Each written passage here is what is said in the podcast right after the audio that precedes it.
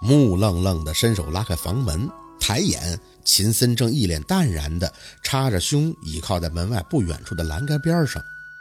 说清楚了，宝四点头，伸手拽着自己的书包带子，我要去找陆佩。秦森略一挑眉，瞄了一眼书包，微微思考了一下，随即点头：“好，我带你去。”很顺利，他也没多问什么，直到坐进车里，才貌似无意的开口。沈舅舅，时间不要太久，不然过后他会生病的。他肯定猜到沈明远的盒子被装进书包了。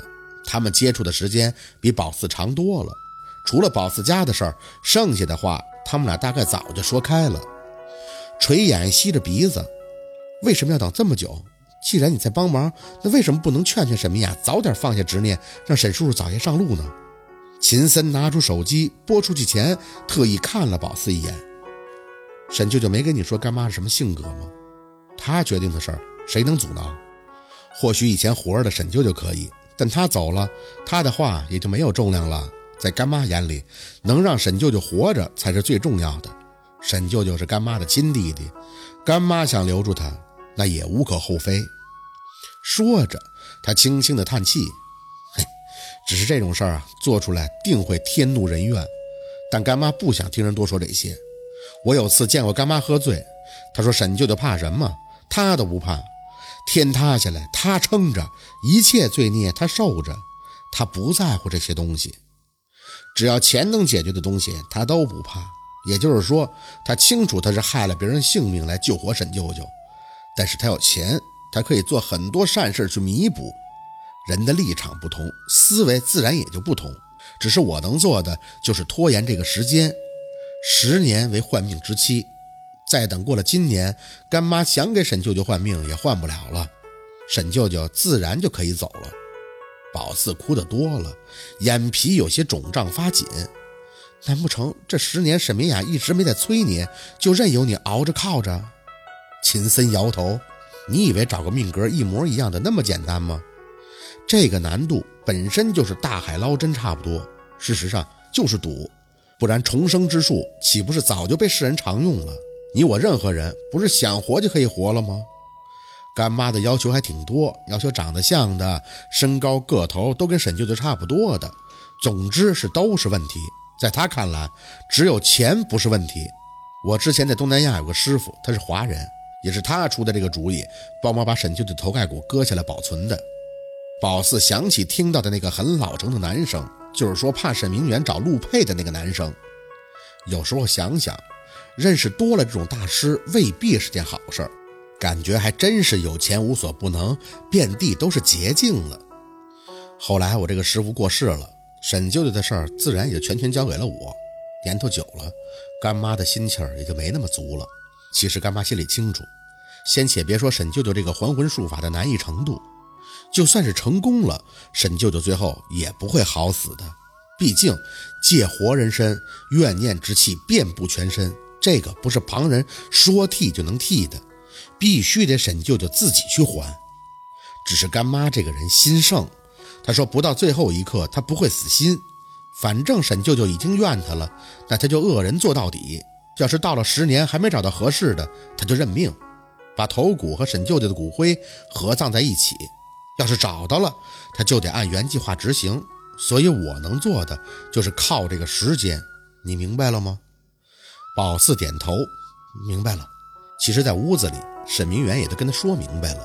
他说，都靠秦森在沈明雅那儿拖延他的事情，没找到一个替身，秦森总能找到理由说出不合适的地方。借命重生，马虎不得。但凡有一点点对不上的，都不能轻易出手。不然人杀了，孽做了，身体沈明远也用不了，所以才熬到现在。秦森，你干妈是那种明知道自己做错了也不会回头的人吧？想起了沈明远形容沈明雅时说的“刚愎自用”，宝四虽然还没有真正的接触过他，但对他的固执强势算是已经深刻的感受到了。他半晌都没应声，他有他的道理。不过沈舅舅的事儿，干妈心里应该已经认了。不然我就是有心拖也没用的。主要他也知道沈舅舅不愿意。要清楚，要是当事人不愿意借用活人参，那成功的几率也会大打折扣的。干妈只是脾气硬，不是不会算账，她也怕失败。一旦失败，那沈舅舅的魂就彻底的散了。宝四有些无语，这是何必呢？秦森没急着开车，见宝四不再答话，也就拨通了手机，放在耳边。你出门了吗？啊，我要过去。好，你在家里等我。很简单的几句，秦森说完，放下手机，启动车子。陆二在别墅，我们去正好。你知道怎么做吧？就是一定要让陆二看见沈舅舅。但是别让陆二只看见一颗头，他会吓到的。宝四点头，我知道怎么办。嗯，以前我就是说，就是陆佩忘了那段，我有过和他一起见过脏东西的经验。或许外人会觉得陆佩很难见鬼，但对宝四来讲，方法很简单，这算是巧合吧？都是小钻石命格的巧合，只是他那颗钻占了性别的优势。不但一出生就光芒四射，各种璀璨，还比宝四硬。而宝四呢，丧门白虎冠名，基本上是一步一个坎儿的走在自己打磨发光发亮的路上。啊，难怪他漫不经心地打着方向盘。我差点忘了，我还给你相过面呢。你命格也是偏硬的，难怪沈舅舅要找你。这件事儿让我很难办的。陆二的命格太好，见脏东西很难。而沈舅舅的情况又比较特殊，上我的身也不方便。是啊，他是男的嘛，成年男人本身就阳壮。沈明远只是薄气，又怎么借身呢？找个气息阴重的女孩子倒还差不多。宝四难看的扯了下嘴角，是不是我要早点找到沈叔叔，或者你早点把吊坠还给我，这效率就能大大提前了？秦森摇头，这些年我和陆二一直在国外。沈舅舅的头骨是在我家保存的，要怎么还你吊坠啊？再者，十年期限，我就算是早早的跟你把话说开了，也不能让沈舅舅和陆二见面。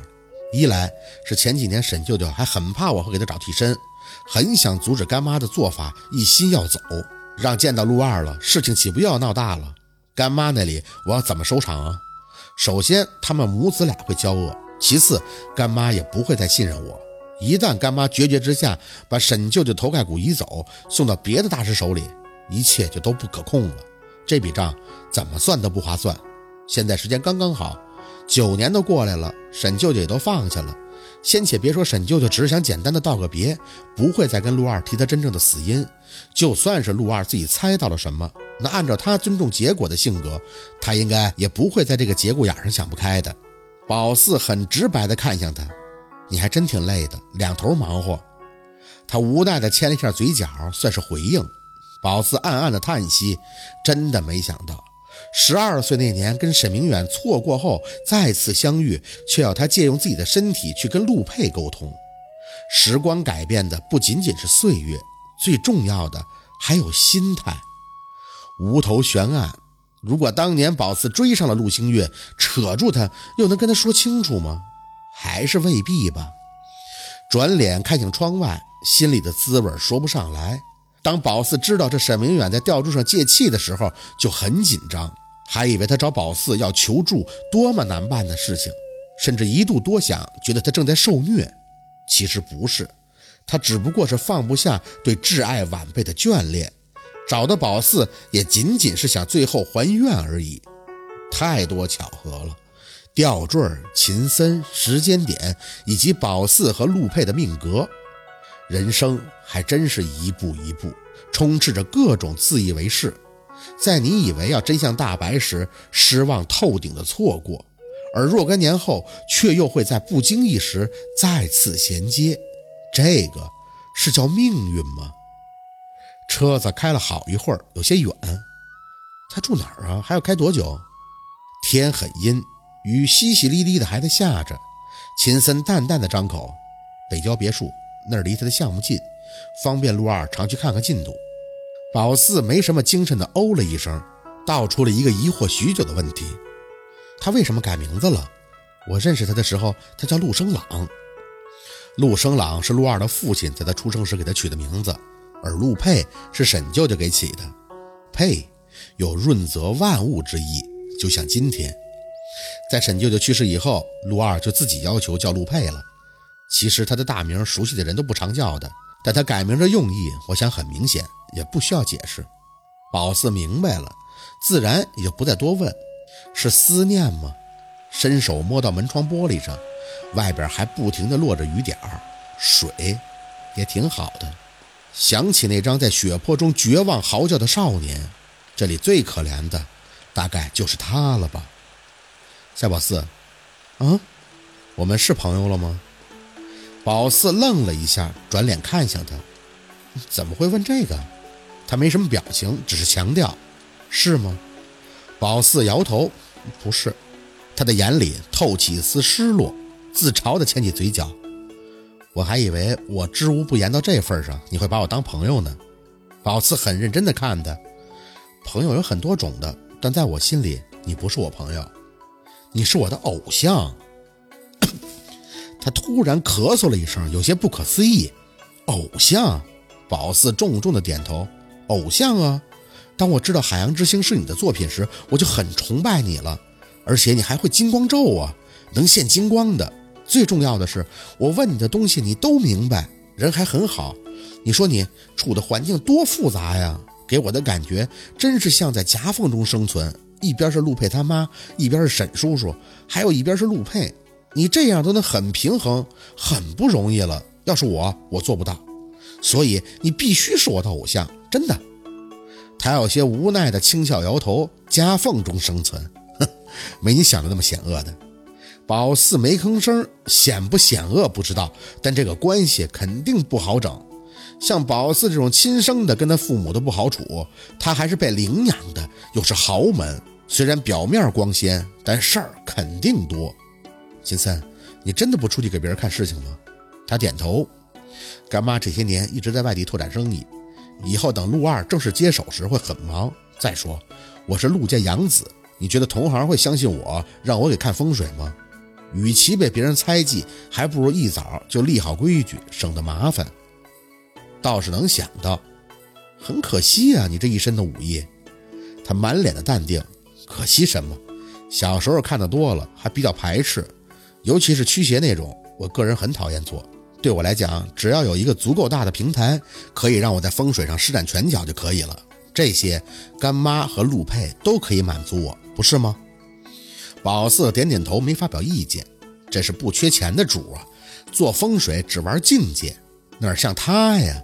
向前看的同时，还得十八般武艺全学了，得先不愁温饱，其次才是觉悟。